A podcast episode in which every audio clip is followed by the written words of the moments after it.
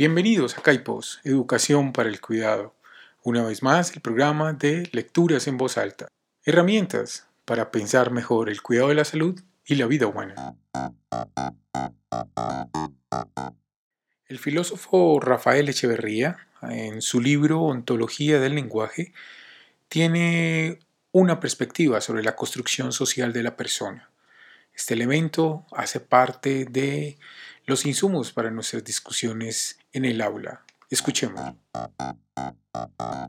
La construcción social de la persona. Todo lo que hemos dicho hasta aquí podría dar la impresión de que hemos estado hablando de un proceso que tiene lugar en el individuo. Podría parecer que la persona es el resultado de un proceso que ocurre en el lenguaje dentro de los límites de individuos particulares. Nuevamente, nuestra posición es exactamente la opuesta. Tal como lo hemos sostenido previamente, el lenguaje no es un fenómeno individual, es un fenómeno social. Un solo individuo, por sí mismo, no puede producir lenguaje. El lenguaje surge en el proceso de interacción social, en el juego colectivo de individuos que coordinan acciones juntos. El lenguaje no fue creado por una persona, no es la invención de un solo individuo. Al contrario, la persona es una creación del lenguaje. Llegamos a ser quienes somos como resultado de un lenguaje que nos antecede. Al nacer, somos arrojados en un lenguaje ya constituido y llegamos a ser quien quiera que lleguemos a ser al interior del lenguaje dentro del cual crecemos. Esto no significa que nosotros como individuos no juguemos papel alguno en el desarrollo del lenguaje. Ciertamente lo hacemos, o al menos podemos hacerlo. Pero mucho antes de que podamos tomar parte activa en su desarrollo, requerimos estar constituidos como personas como resultado de ya existir en el lenguaje. Wittgenstein escribió en sus investigaciones filosóficas que, y abro comillas, imaginar un lenguaje es imaginar una forma de vida, cierro comillas. Pocas formas nos permiten captar mejor esta posición que el considerar el modo en que nos constituimos como personas. Las comunidades con lenguajes diferentes constituyen a personas diferentes. Las diferentes formas como los individuos coordinan acciones en el lenguaje hacen a tales individuos lo que son como personas. Estas diferentes modalidades de coordinar acciones en el lenguaje, Wittgenstein las llamó juegos de lenguaje. Según los juegos que jugamos en el lenguaje, las palabras adquieren distintos significados y los jugadores desarrollan diferentes identidades. Ellos se constituyen como la persona que son jugando esos juegos lingüísticos. Pero no solo se constituyen a sí mismos, su lenguaje también constituye el mundo en que viven. Todos los lenguajes traen al mundo de la mano. Quisiera relacionar el postulado de Wittgenstein con una experiencia personal. La primera versión de este capítulo fue escrita mientras pasaba unos días con Javen, mi mujer, en Asilomar, California. Ella había llevado consigo el libro autobiográfico del autor mexicano norteamericano Richard Rodríguez, Hunger of Memory. En uno de mis descansos del computador, puesto que Javen estaba leyendo otra cosa, tomé el libro de Rodríguez y me puse a leerlo. Para mi sorpresa, me di cuenta de que, de manera muy diferente, Rodríguez, al relatar su experiencia personal, abordaba el mismo tema en el que yo me debatía y que procuraba desarrollar en mi texto. Rodríguez advierte al lector desde muy temprano que este libro, abro comillas, es un libro sobre lenguaje, cierro comillas. En él nos cuenta su experiencia de crecer como niño en un hogar de habla hispana y de la profunda transformación personal que le significa en el ingreso al mundo de su escuela de habla inglesa.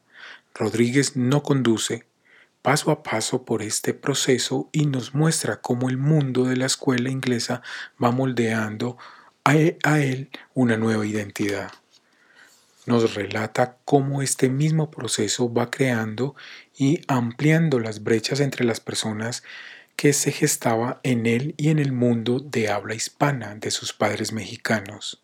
el mundo de su infancia. La autobiografía, de Rodríguez tiene el gran mérito de mostrarnos solo cómo puede hacer la literatura la validez del enunciado de Wittgenstein.